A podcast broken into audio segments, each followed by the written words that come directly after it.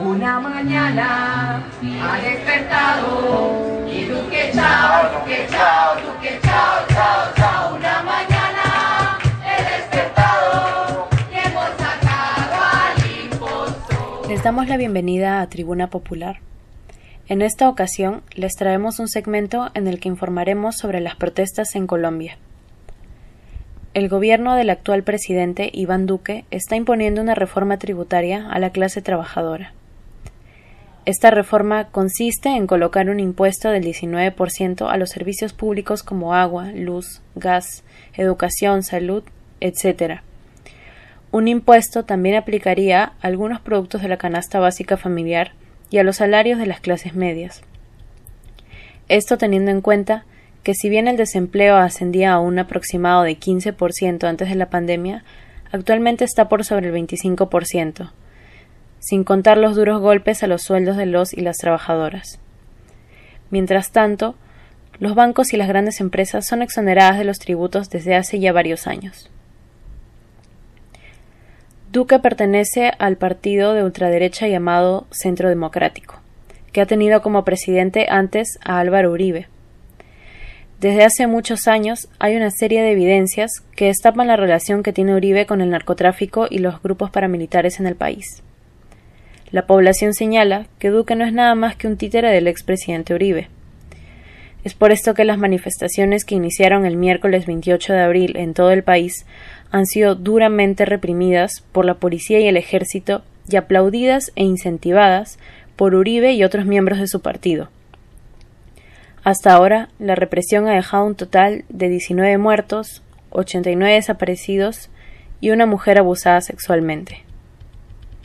En esta oportunidad, conversamos con Jack Candelo, un joven que forma parte del movimiento afroestudiantil de Cali, Colombia.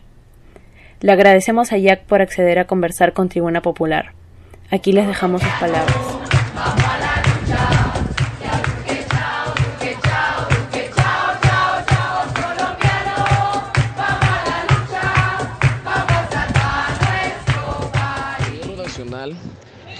Hoy en manos de un grupo narcoparamilitar opresor que se hace llamar Centro Democrático, pero es, no es más que eh, el ala política del cartel de Medellín, comandada por un, un tipo que lo llaman presidente, a pesar de que es expresidente.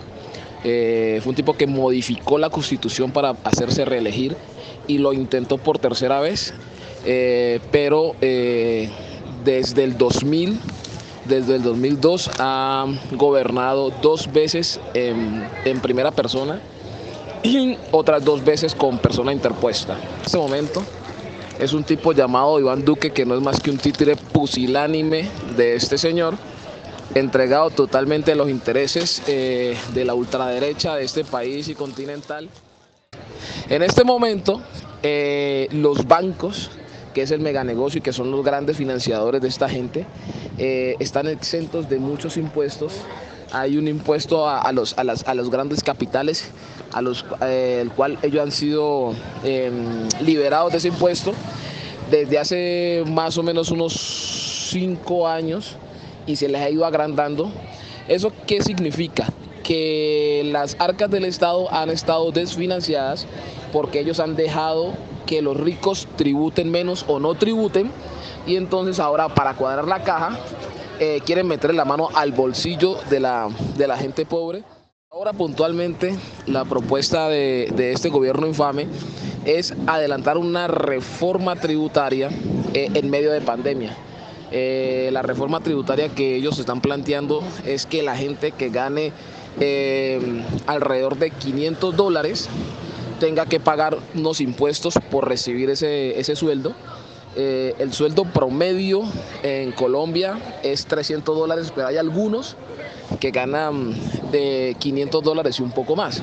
Esa gente que gana 500 dólares no es gente pudiente, pero aquí eh, los quieren catalogar como, como clase media, gente que puede pagar eh, un impuesto sobre esa renta. Este gobierno miserable pretende eh, que las pocas personas que están laborando mal pagadas paguen impuestos, subirle la canasta familiar, subirle al, al, a la gasolina Y aquí subir la gasolina implica que todos los alimentos suben, porque hay una mafia de los transportadores con el Estado, entonces no permiten que se genere otra forma de transportar los alimentos, sino sea por medio de cooperativas de transportadores que están alineados al Estado. Este presidente lo que está proponiendo es subir el impuesto a la canasta familiar, que son productos como el azúcar, la sal, el café, los productos que se consumen diarios y partidarios de eh, compañeros y compañeras de su partido eh, dicen que es lo justo. Eh, una señora que se llama María Fernanda Cabal, que es dueña de ingenios azucareros en el Valle. Esa señora es, es de la estirpe de los esclavistas del Valle del Cauca dice que el café y el, que el café debe pagar eh, impuestos eh, porque no es un producto de consumo masivo. Cosa que es mentira. Aquí en Colombia el café es un producto de consumo masivo, constante. La gente se desayuna con café y cena con café. Jack también nos habla sobre la represión liderada bajo el grupo SMAT. Escuchémoslo. Eh, aquí hay un grupo creado eh, una, una sección de la policía creada precisamente en el gobierno de Álvaro Uribe, eh, dedicada en teoría a contener las protestas, pero es un grupo de, policías con licencia para matar eh, y, e impunidad total. Desde que se creó el grupo SMAT, que es que me llama, es el Escuadrón Móvil Antidisturbios, en teoría, toda protesta en la que intervienen hay, hay muertos. Cuando la gente se está manifestando, ellos llegan a torpedear tienen infiltrados dentro de los manifestantes, eh, hacen que uno de sus infiltrados eh, tire algo y ellos ingresan a, reprimir.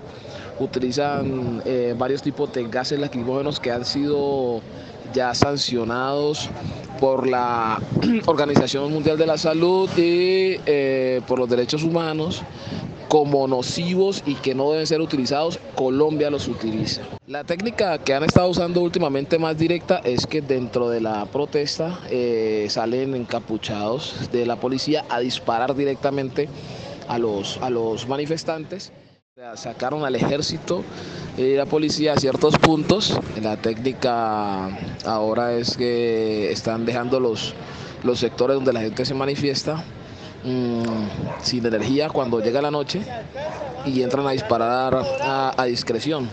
Eh, en un sector de Cali que se llama la Loma de la Cruz, apagaron las luces de ese sector y se escucharon las ráfagas, o sea, fusil, o sea, armas grandes que es de uso privativo de las Fuerzas Armadas y por eso también el número tan alto de muertos y heridos. Eh, nosotros en este momento estamos esperando lo peor, pero la gente no, no, no se está milanando, o sea, la gente está, está firme y gracias a la comunidad de aquí que, del barrio, de estos barrios, que ha apoyado, ha tenido una buena, una buena estructuración, los líderes de la comunidad, sin involucrarse directamente en la movilización, eh, han dispuesto de agua, bicarbonato eh, y los elementos para que la gente, para que la gente pueda pueda estar eh, resguardarse o, recibir primeros auxilios.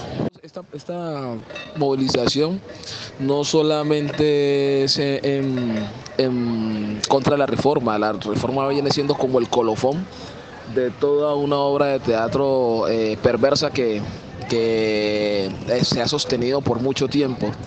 Eh, yo creo y gran parte de la gente espera que este sea eh, el, acto de sepultura de una forma de hacer política que es la que glorifica la muerte.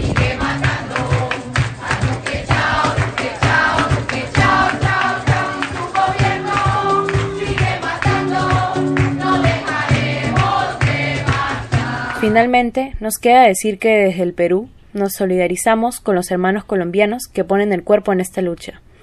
También nos solidarizamos con los familiares que han perdido a un ser querido producto del terrorismo de Estado. No es momento para quedarnos neutrales, es momento de mostrar solidaridad internacional y latinoamericana. Es por eso que desde Tribuna Popular decimos abajo Uribe y su títere Duque. ¡Viva la lucha en Colombia!